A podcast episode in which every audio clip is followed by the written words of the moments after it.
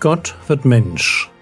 Leben und Lehre des Mannes, der Retter und Richter, Weg, Wahrheit und Leben ist.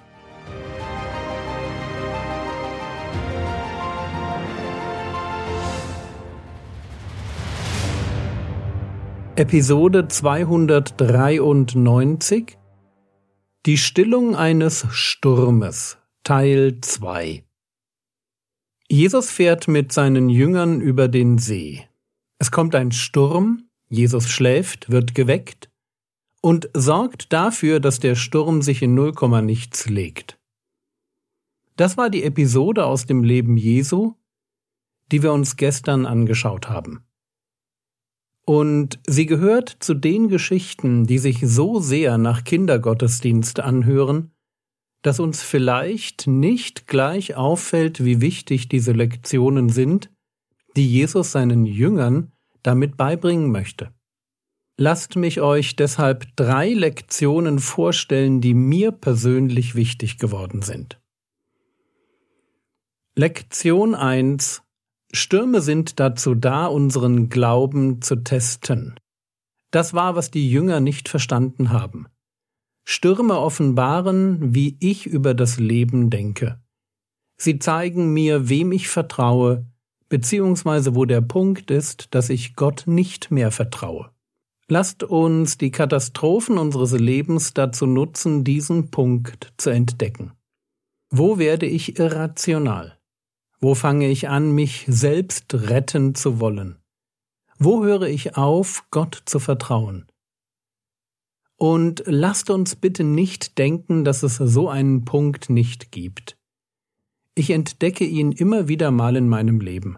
Und zwar vor allem dann, wenn ich ein wenig überarbeitet und ein wenig emotional angeschlagen bin. Wenn dann ein Sturm kommt, ist mein Vertrauen in Gott ganz schnell in Schieflage. Lektion 2 Stürme sind dazu da, dass wir sie im Glauben durchschiffen weil wir darauf vertrauen, dass Gott keinen Fehler macht. Es sind die Stürme des Lebens, die uns das geben, was die Bibel Mannhaftigkeit oder Ausharren nennt. Und diese beiden Eigenschaften sind für ein Leben mit Gott von allergrößter Bedeutung. 1. Korinther Kapitel 16 Vers 13 Wachet, steht fest im Glauben, seid mannhaft, seid stark. Mannhaftigkeit ist in der Bibel auch etwas für Frauen. Es ist die innere Stärke, Entscheidungen zu fällen, um mutig den Weg zu gehen, von dem ich weiß, dass er der richtige ist. Dabei darf ich eines nicht vergessen. Der Mannhafte in der Bibel ist mutig, entschlossen und beherzt, weil er es gelernt hat, auf den Herrn seinen Gott zu warten. Römer Kapitel 5, Vers 3 und 4.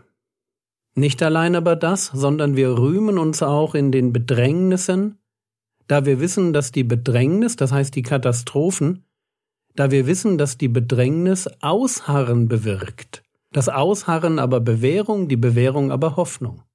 Aus den Schwierigkeiten erwächst Ausharren und daraus erwächst Bewährung. Bewährung, wir könnten auch sagen Standfestigkeit, Charakterstärke oder Geradlinigkeit. Und das wiederum ist die Grundlage für Hoffnung. Wir leben in einer Zeit, in der, wie mir scheint, Christen schon von recht kleinen Problemen überfordert sind. Überfordert bis dahin, dass sie Gottes Liebe in Frage stellen, ihr Glaube in Zweifeln versinkt, oder sie sich nichts mehr wünschen, als nur das jeweilige Problem loszuwerden. Und deshalb ist es so wichtig, dass wir die positive Seite von Stürmen kennen und schätzen lernen.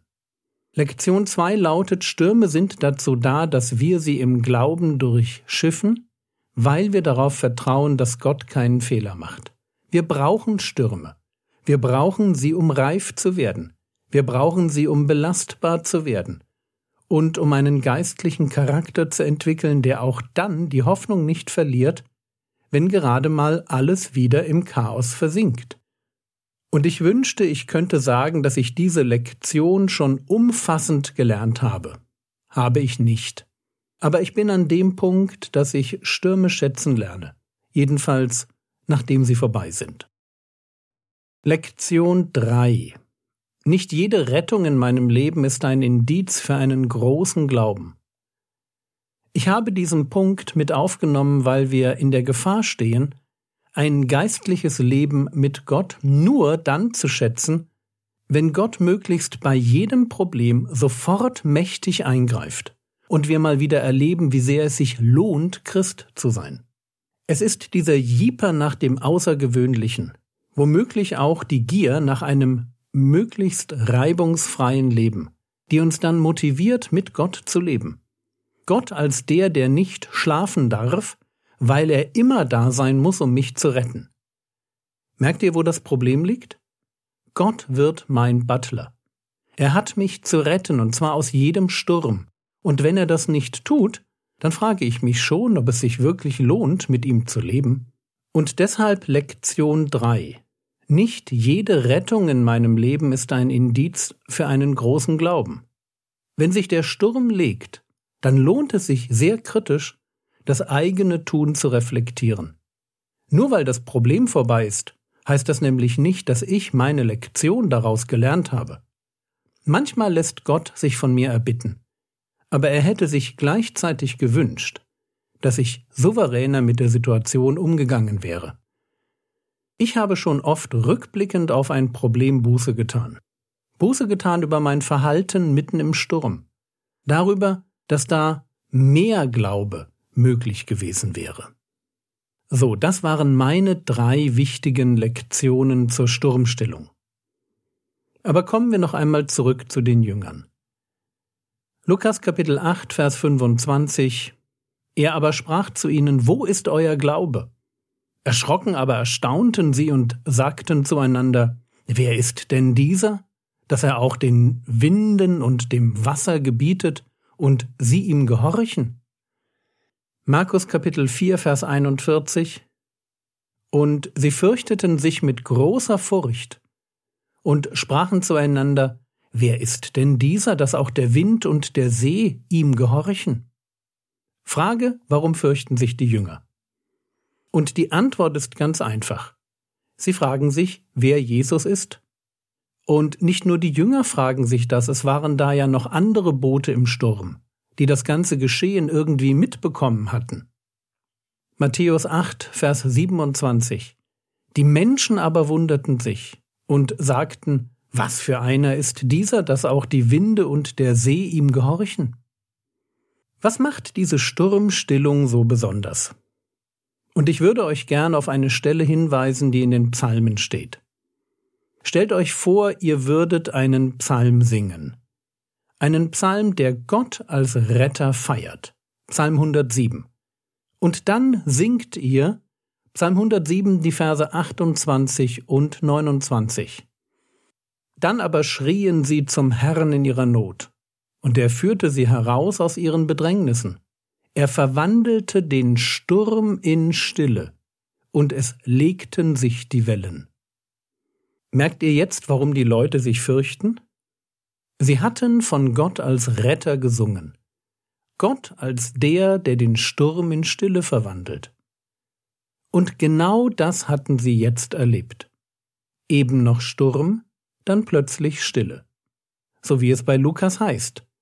Er aber stand auf, bedrohte den Wind und das Gewoge des Wassers, und sie legten sich, und es trat Stille ein. Eine Stille, in der eine Frage ganz laut wird. Wer ist dieser Rabbi aus Nazareth? Dass Wind und Wasser ihm gehorchen. Wie kann es sein, dass er genau das tut, was der Psalmist als Illustration verwendet für eine Rettung durch Gott. Was ist das für ein Mensch, der so etwas tut?